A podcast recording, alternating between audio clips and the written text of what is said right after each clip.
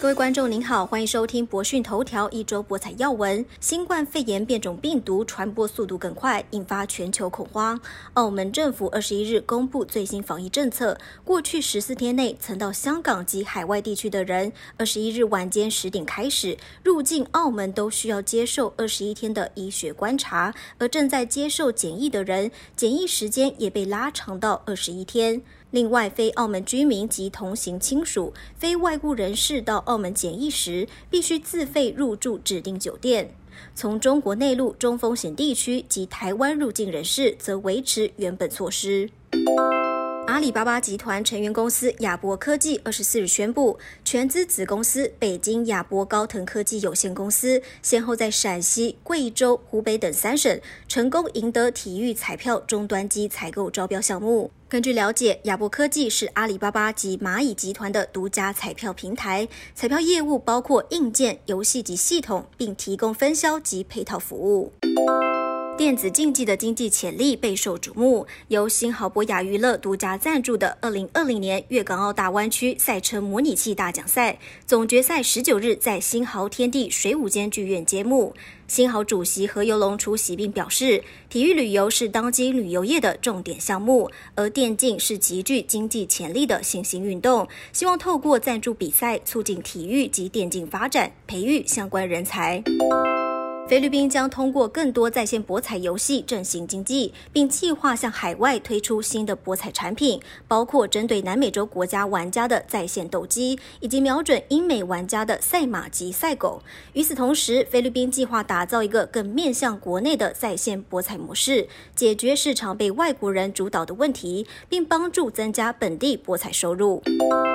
瑞典在线博彩游戏开发商 Evolution Gaming 近年来业绩表现亮眼，今年更完全不受工位危机的影响，前三季净利润达到二点零四亿欧元，同比增幅高达百分之百，业绩增长快速，加上国际获奖连连，公司股价这个月首度突破八百瑞典克朗，推升今年股价涨幅超过百分之一百八十。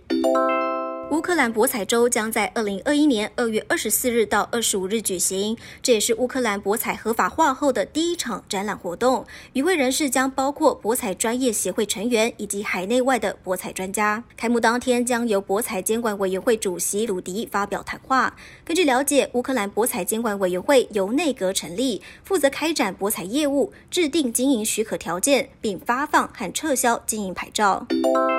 俄罗斯水晶湖宫殿的台湾投资方五峰科技日前宣布，水晶湖宫殿二期项目的建设已经在今年第四季启动，预计二零二二年完工开业。根据五峰科技，二期建设以综合度假村概念打造室内水上休闲设施、购物中心，还有大型餐厅，并有更大面积的赌厅，提供大约三百五十间客房。